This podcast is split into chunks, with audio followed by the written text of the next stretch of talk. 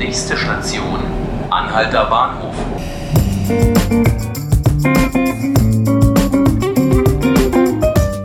Herzlich willkommen zu 5 Minuten Berlin, dem Tagesspiegel Podcast.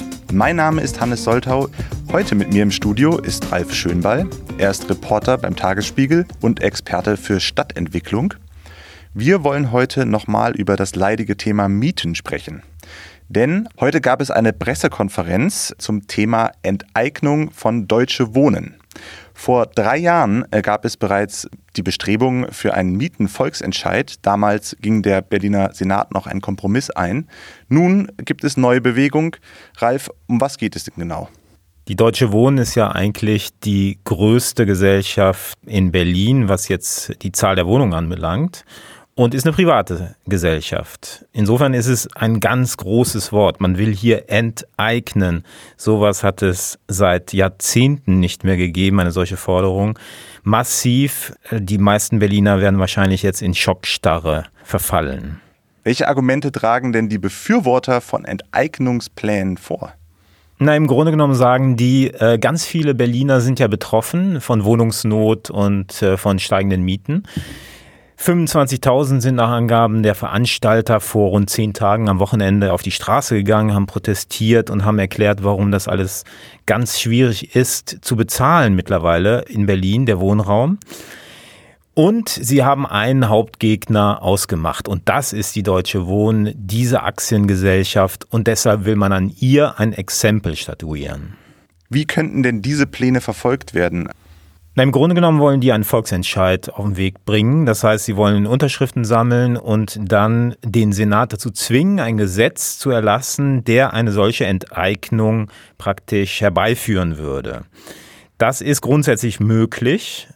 Also theoretisch jedenfalls. In der Verfassung von Berlin gibt es eben ein Artikel 28, der Missbrauch wirtschaftlicher Macht als widerrechtlich geißelt.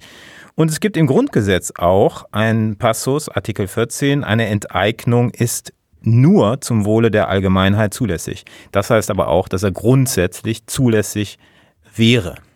Du hast ja nun eben schon von der Schockstarre gesprochen, unter der vielleicht einige Berliner jetzt leiden, wenn sie den Begriff Enteignung hören. Äh, welche Chancen, aber auch welche Gefahren verbindest du denn mit dem Begriff Enteignung?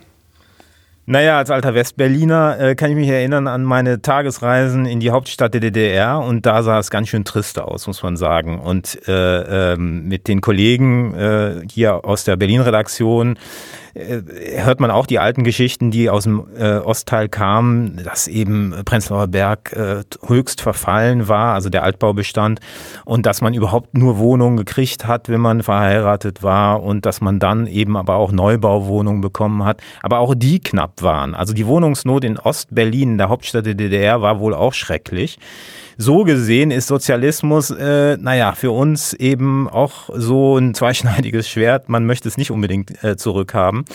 Und äh, das ist, glaube ich, diese Kehrseite. Auf der anderen Seite muss man sagen, wir haben es im in unserem schönen Kapitalismus eben auch nicht so ganz bequem.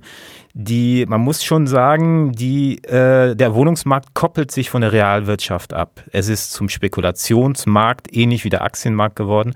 Und am Aktienmarkt beteiligt sich ja nicht Gretchen und Plätchen, sondern da äh, beteiligen sich eben die Leute, die was übrig haben und die so viel Geld haben, dass sie vielleicht einfach ein bisschen spekulieren wollen mit das ist eine Gefahr für die Menschen in der Realwirtschaft, die Berliner, die eben mit ihrem normalen Einkommen ihre Miete reinholen müssen.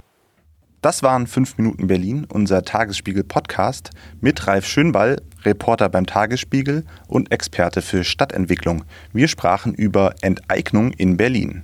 Wenn Sie unsere weiteren Podcasts hören wollen, können Sie dies unter tagesspiegel.de slash podcast machen. Sie finden uns auch auf Spotify und iTunes. Sollten Sie Anmerkungen oder Kritik haben, können Sie uns eine E-Mail schreiben an podcast.tagesspiegel.de. Mein Name ist Hannes Soltau. Ich wünsche Ihnen einen schönen Abend.